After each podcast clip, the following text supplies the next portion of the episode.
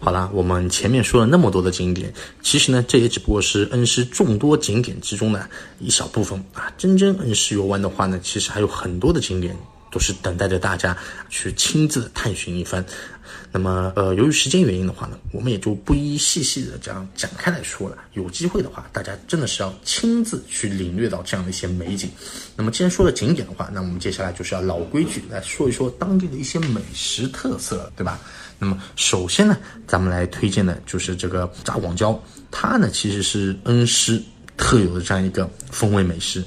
精选红色的这个广椒啊，洗净剁碎，那么加入适量的这样一个包谷面和这个食盐，采用这个焖煮或者是蒸煮以后啊，再炒，然后呢就可以食用了。那么它这个颜色呢微红，那么酸辣的这个味道啊也是十分的特别，再配上当地的这样一个土腊肉一起去炒，这个食用起来就更加爽口了。那么还有一种呢叫做河渣，哎，这个河渣呢又称之为懒豆腐啊。啊，是这个恩施当地有名的这样一个民间风味了。它呢，其实将这黄豆用水浸泡后啊，放入这个石磨上啊，磨成豆浆。其实这个跟做豆腐的这个流程差不多的啊。再将切好的这个菜丝和兑水后的这个豆浆呢，哎，一起放进锅内去煮开啊，它这个味道啊，就是合渣就给做完成了。那么还有一种呢，叫做炕土豆。啊，炕土豆的话，其实是当地特色的美食之一啦。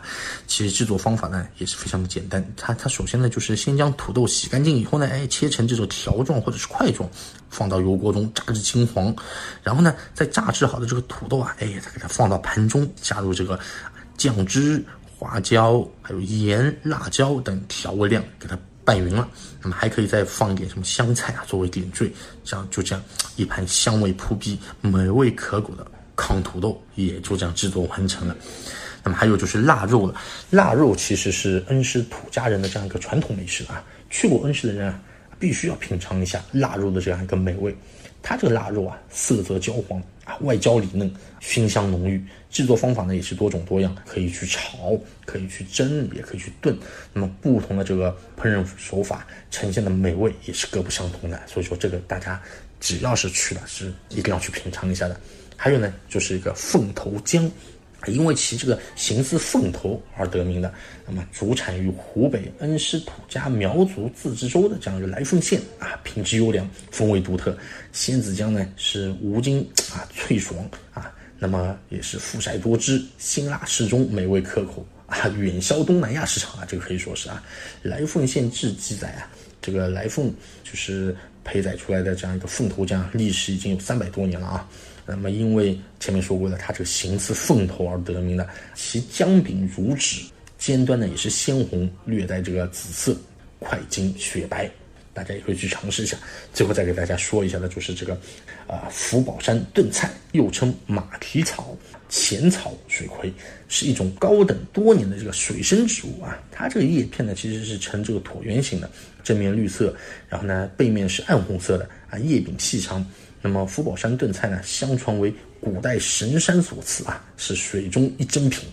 自近代以来的话，是历朝皇宫御案之贡品啊，这个是相当了不得的啊，是属于这种皇室宫殿之佳酿。呃，大家有机会的去尝一尝这个啊福宝山炖菜啊，这个感觉上是是吃的这种呃皇宫里面的菜一样的，对吧？好了，朋友们，那说了那么多，大家是不是对恩施有的一定的了解呢？那么有没有想要去恩施走一走这样的一个冲动？那咱们不得不说啊，恩施确实是非常非常的美。喜欢游山玩水的朋友啊，绝对是不容错过的这样一个好去处。那么其实呢，我们也是同样希望。这个疫情呢，能够加以控制，也可以让大家真正的做到什么安安全全、开开心心的出门旅行，对吧？早日能够做到说说走就走这样的一个旅行。那我们今天的分享呢，就到这里了。我们下一期呢，也会给大家再准备更多的这样一些旅游目的地，能够给大家带来一些新的一些资讯推荐给到大家。好，朋友们再见。